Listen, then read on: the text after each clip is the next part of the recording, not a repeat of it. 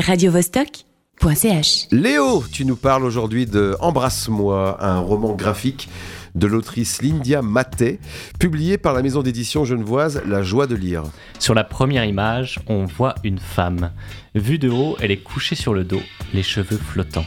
Elle ferme les yeux. C'est alors que lui revient un de ses cauchemars récurrents.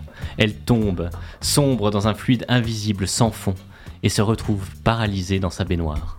Autour d'elle, des dizaines d'yeux et de mains qui l'observent, s'approchent, la menacent. Embrasse-moi est une œuvre autobiographique réalisée par Lydia Maté pour son projet de fin d'études à l'école supérieure de bande dessinée et d'illustration de Genève. C'est l'histoire de sa recherche personnelle, un travail d'introspection qui semble s'être fait malgré elle, qui a émergé sous sa plume. Elle raconte sa vie d'étudiante, son goût pour les bubble tea, sa meilleure amie Leslie, ses après-midi à rêver couchée dans un champ en lisière de forêt. Et à quoi ça ressemble visuellement? Le dessin est épuré, inspiré du manga, en particulier dans le traitement des personnages.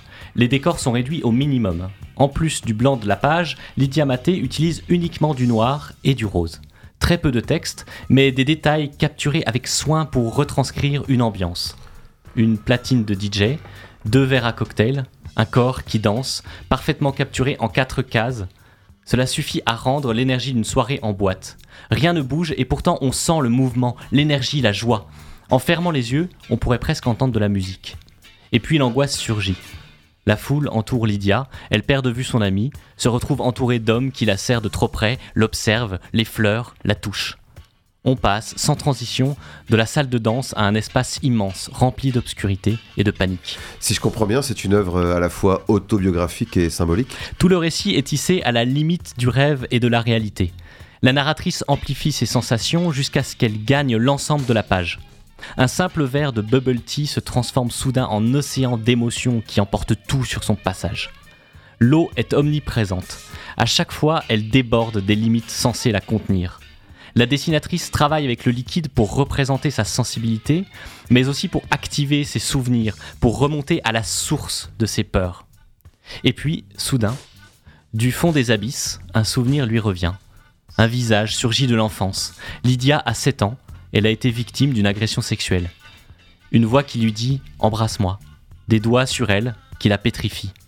La mémoire lui revient, elle peut enfin mettre des images sur l'origine de ses cauchemars des avant-bras esquissés qui entourent un visage absent, des mains blanches dans l'obscurité, comme ces études des peintres de la Renaissance où se superposent des fragments de corps dans différentes postures. Les traits de Lydia Maté sont volontairement minimalistes.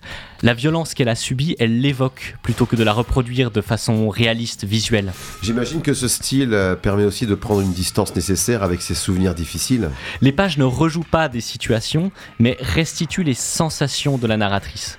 Derrière le pli d'un vêtement, on perçoit la pression invasive exercée sur sa peau.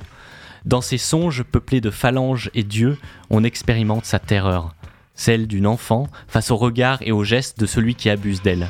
Elle juxtapose, tout au long du récit, des détails minutieusement reproduits et des images surréalistes, magnifiques et terrifiantes, qui activent notre imaginaire.